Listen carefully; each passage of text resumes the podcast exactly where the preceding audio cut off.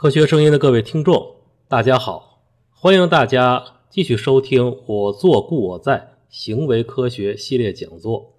今天这一讲的题目叫做“从死人到活人”。在这一讲里边，给大家介绍行为生理监测技术的发展。这两天有一个新闻，不知道大伙有没有关注？就是肯尼亚的马拉松运动员基普乔格跑进了两小时，这是人类历史上破天荒的第一次。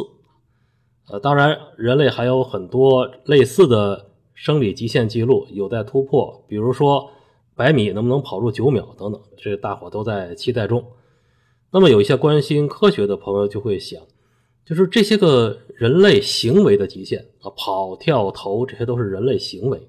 这些人类行为的极限，我们能不能用现有的生理学知识来推断？就是我们解剖一下，或者我们看给一个照一下核磁共振啊等等，通过这些手段，我们能不能去就能够下定义，人类究竟能跑多快、跳多高、扔多远？这个我们说到现在为止。生理学还很难做到这一点，啊，当然也也不是没有人做啊，确实有人做。比如说，二零一五年，呃，美国印第安纳州有一个叫普渡大学，他们就搞了一项研究，他们选择了六名耐力运动员，这个耐力运动员让他们干什么呢？跑一次从洛杉矶到华盛顿的系列马拉松，一共跑了四千九百五十七公里，用几十天的时间。然后他们用同位素追踪法，呃，给这些人服下同位素。研究这六名参赛运动员，他这个汗液、尿液、废气的这个排出情况，因为这些情况呢，它是人体基础代谢的，人体代谢的一些最终产物。这个研究就是什么内容呢？就是看他们在跑步中间耐力上限是多少。呃，最后他们得出一个结论：人类在耐力型的活动，也就是长跑、游泳、骑自行车这些个长时间的活动中间，耐力上限是基础上限的二点五倍。就是人能承受那么大的这个强度，再大就过不去了。也就是说，基普乔格这个人呢，他的基础代谢可能也是很强大的。那么他跑两个小时，这个两小时也就是他基础代谢的二点五倍左右。像这样的研究呢，当然他还没有说定性到，就就就是这个人大概能跑多远，这或者是他的多长距离能速度能够跑多快，还没有定性到这个程度。但是呢，大致能够研究出来人类在活动中间。呃，有一些个一些生理表现啊，已经能够给我们得到。我们知道这个近代这个生理学啊，它来自一六二八年英国医生哈维搞的那个血液循环实验。然后从这时候开始呢，生理学已经有四个世纪的历史了，呃，成果是巨大的。我们现在的医学，我们现在卫生保健、体育等等都依靠生理学。呃，但是它也有一个从一开始就有一个缺陷，就是它一直是一个静态的，来自解剖台的学问。就生理学，要么你就搞动物实验，要么你解剖人的尸体，啊，这两样大伙都普遍在做。那么动物实验呢，也一开始也都是把动物麻醉了，然后切开，切开之后给它做，这叫急性动物实验。做完之后，比如说哈维当时用了四十多种动物做他这个血液循环实验，做完之后这个动物也也要给它处死，因为它肯定活不成了。我们把它零件都拆了，但是呢。呃，这样一来就形成什么问题呢？死人还有被麻醉的动物，它都没有行为，它不是在活动中间，在进食、在奔跑、在在人在比如说工作等等，在这些过程中间，人有什么样的生理反应，我们是不得而知的。啊，我们不能从人类的行为的同时，在人类行为的同时去捕捉它的生理反应的信号，这个是生理学家长期以来没有解决的问题。我们前面讲讲了视频技术，讲了一些动作捕捉这样的技术，他们研究的是行为的外在，行为的这个，比如说你挥手的速度，你这个跑，你走路的这个这个角度等等，这都是一些外在，用外在尺度来规定人的行为。那么你在做这些行为的时候，你的生理上是什么反应呢？这个东西我们就需要发展出一另外一套技术，叫做行为生理监测技术，啊，比如说。我们知道这个，大伙儿有有你会发现有人吵架，吵架的时候呢，我们有一个词形容叫面红耳赤，啊，这个你肯定见过。那么吵架导致面红耳赤，那他肯定他血压是有变化的，和他平静的时候是有变化的。呃，还有一个成语叫心浮气躁啊，是不是一个人很焦虑、很焦躁？那么心浮气躁说明什么？说明他的呼吸频率发生了变化。这些都是说他在一些特定活动中间，然后他就有了这个生理上就会发生不同的反应。但是呢，我们很难监测，因为这个到了我们工作管理上啊，这呃个作用就更大了。比如说，有人对老板说：“说我现在压力非常大，我这疲劳了，我不能工作了。”孩子跟家长说：“我现在这个这个课业负担太太重，等等。”那他这是他真的是假的呀？啊，他倒是真疲劳，还是说他他他想代工，他不好好学习？他一定这个疲劳，他是都是有生理表现的。那么我们这个时候，这个老板也好，家长也好，你有没有什么手段？我过来测一下，我看看你是不是真疲劳。现在来讲还是没有。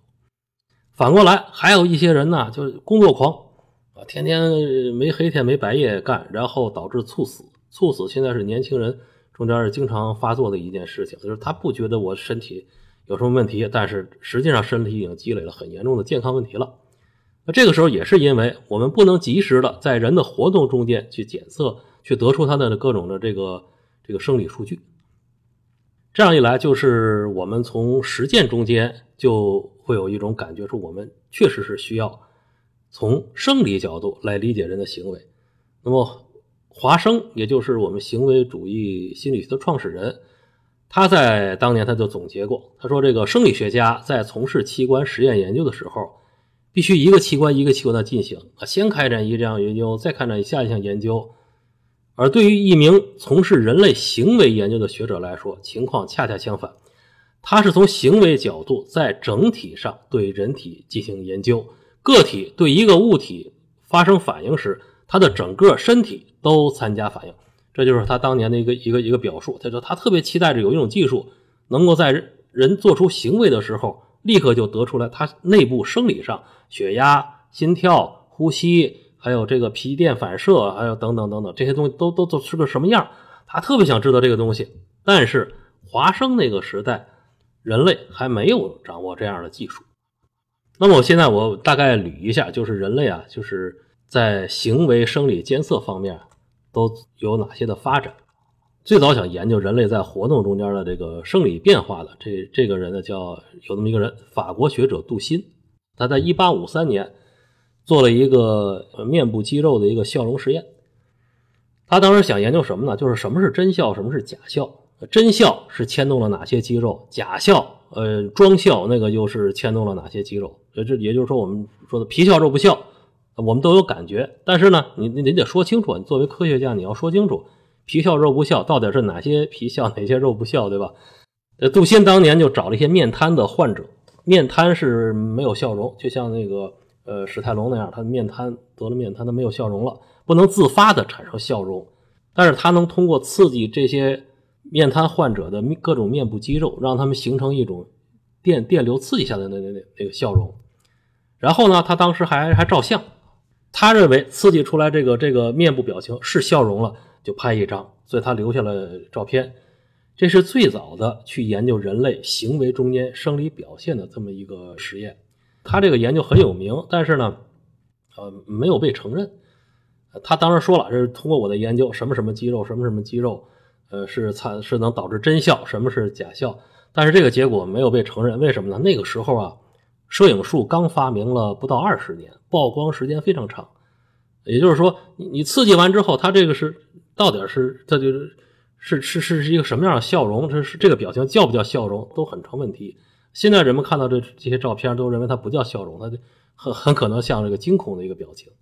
呃，当然后来到今天啊，人们大概是生理心理学家已经搞清这个问题了，就是眼轮匝肌是真笑和假笑之间最大的区别。也就是说，人类在发自内心的笑的时候，眼轮匝肌要张开。呃，如果你装装笑的话，眼轮匝肌是张不开的。呃，当年没有解决。那么这个实验做完之后呢，就导致一个问题，就是说，呃，你你这个一个生理学家，你这个心理学家，你这个你能不能去用人去做这种实验啊？你拿电去刺激人家，这多大的痛苦啊！所以说，它这中间有一个就是科研伦理问题。那么再下来就是我们前面提到的巴甫洛夫的那个研究的假饲法，也就是说，他把这个实验用狗，这个狗的消化道做了处理，做了小手术。狗吃进去的食物呢，不能进入自己的胃，要流出来。但是狗不知道这一点，所以狗还是要照常的吃东西。那么他的那个实验就是第一个行为生理监测实验，也就是说，他在研究狗进食的这个行为的时候，狗的身体里产生了什么样的生理变化？那么这个问题就来了，说巴甫洛夫当年想不想用人做这个实验啊？是吧？这个肯定想，因为巴甫洛夫当年他刚发在狗身上发现条件反射的时候，立刻意识到人类的这个东西对人解释人类的行为有巨大的帮助，所以他真是想拿人做实验。但是呢，呃，受限于医学伦理，他他没法做。后来呢，他弟弟正好那个时候失业了，那么后来经过他母亲的这个撮合，说你拿你弟弟做实验吧。巴甫洛真的把他弟弟当成被试了，当然没给人。做假饲啊，不可能把人消化道切开。那么也就是研究这个食物啊，什么条件反射、这个消退这些、这些、这些东西。呃，他弟弟当时是一个有点小无赖那个样子。呃，一看他知道他哥哥做这个实验，就跟他哥哥说：“说你给狗吃这个东西，你你肯定不能给我吃，我得用我得吃鱼子酱。”后来他还在外边吹牛，说自己在这个条件反射实验中间起了多大多大作用。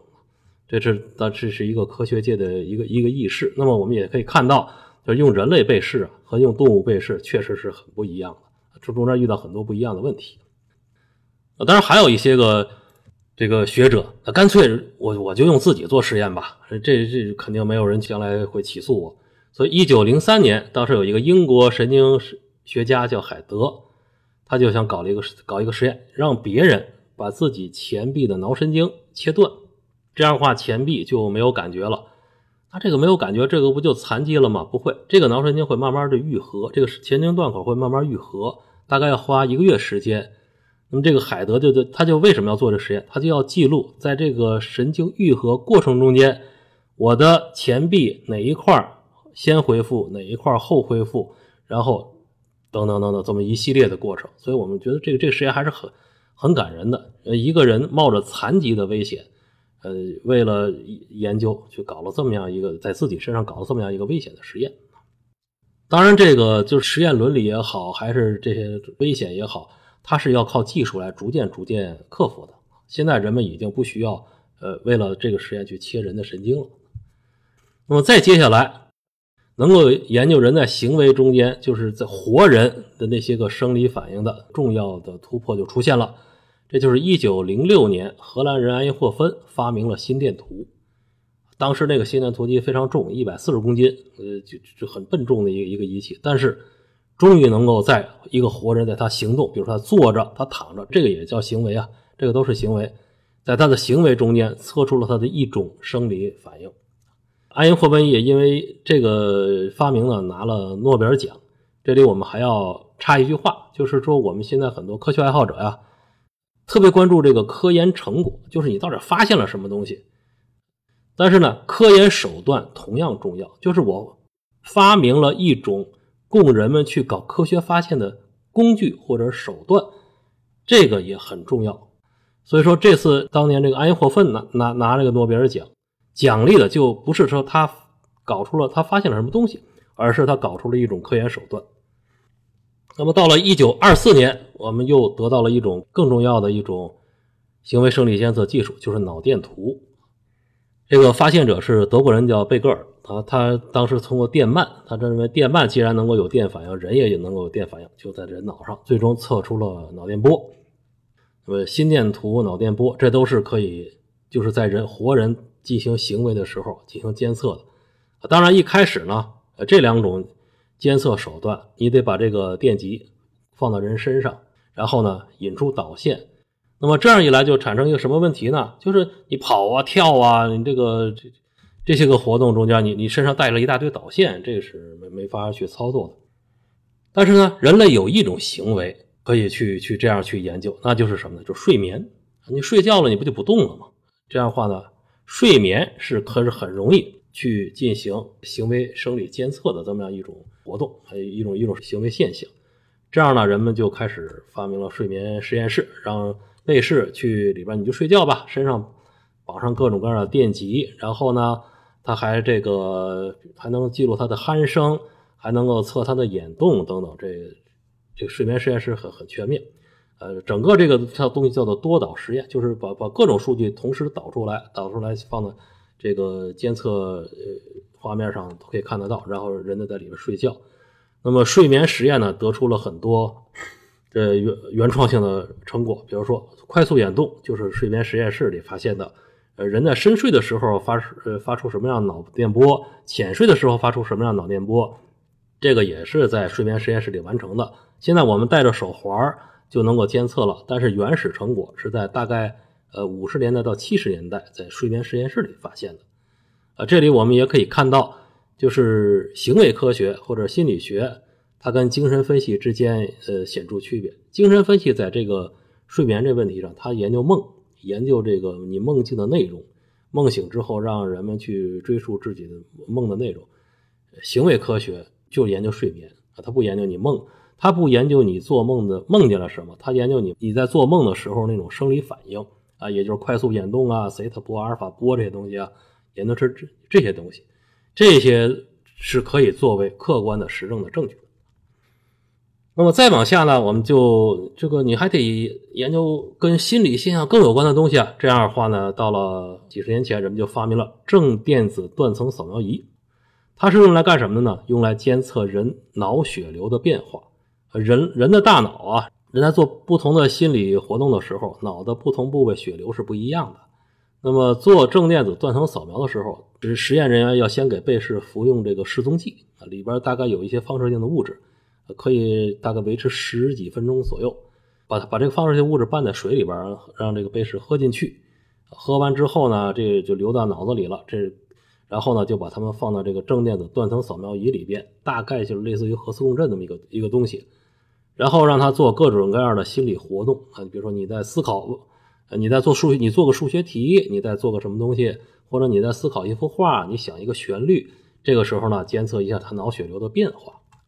就能够得出他现在的脑部活动是什么样的。如果你看《钢铁侠三》的时候，那里边就有一个情节，就是这个大反派啊，呃，给这给这个那那一个女士啊出示了的一个一个全息图。这个全息图一上来啊，就好像是这个点点繁星啊，就跟银河系一样。但是，一转转过角度一看，不是银河系，是他自己的脑血流变化图。但是因为人的大脑里边有一百四十亿个脑细胞。呃，跟那个银河系里边，银河系两千亿个星星，数量级都差不太多。你看起来的话，我们脑就是一个小世界。当时他这个钢铁侠三里边这个画，这个画面就是正电子断层扫描仪的画面。那么现在搭配着我们最新的计算机技术啊，已经能够做到实时变化了。比如说这个，呃，我去去看实验室里，他们就给我出示这一分钟的这个画面是张三的大脑的活动。那边那一分钟的话是李四大脑的这个这个当时的这个活动，那么他当时张三当时是在背一首诗，李四当时是是在是在做一道题等等，现在已经能够做到这个程度了。那么这种扫描技术，它就产生了大量原创性的发现，呃，比如说这个识别电位，识别电位是什么呢？就比如说这个我们经常做一种游戏啊，一一个画面上有好多乱七八糟的这个色块。但是呢，里边有一个有意义的图形，可能是一个人呐，也可能是一匹马，你得看，你得把它找出来。那么我们做这个就做这个游戏啊，终于哦，我看见了，这里边有这只羊，你看耳朵在这儿，鼻子在这儿，什么？在这一瞬间，呃，你的大脑就会产生一个峰值电位啊，大概在二百二十到二百二百五十毫秒之间，很短的时间内产生一个电位。呃，这个是一九九一年人们就就通过这种实验发现了这个电位，也就是说。你在做一个典型的识别活动，这是一个典型的一个心理活动。你在做一个识别的活动中，你脑子里边就会产生一个很明显的生理信号，这就是我们说的这个行为生理检测技术的这个这个意义。它会把我们各种认为主观的现这个行为和心理现象变成一种客观的生理数据。那最后说一说，为什么我们这个这一讲的名字叫做“从死人到活人”。这是最近人们一直在争争论嘛，中西医这个谁好谁坏，大概有这么一个争论。其中有一个观点啊，就是有人认为说这个西医啊，它是从研究死人那里边去产生的；中医呢是研究活人，从活人身上得到的。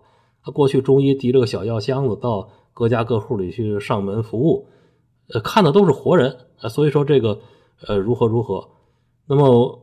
我们说这个观点其实已经很很很老旧了，就是现现代医学、现代生理学人家也是要研究活人的，只不过是当年没有这种技术，它达不到这一步。但是呢，从十九世纪开始，人们就在一直在追求怎么样去研究活人身上的生理反应，到现在已经积累了大量的实际成果。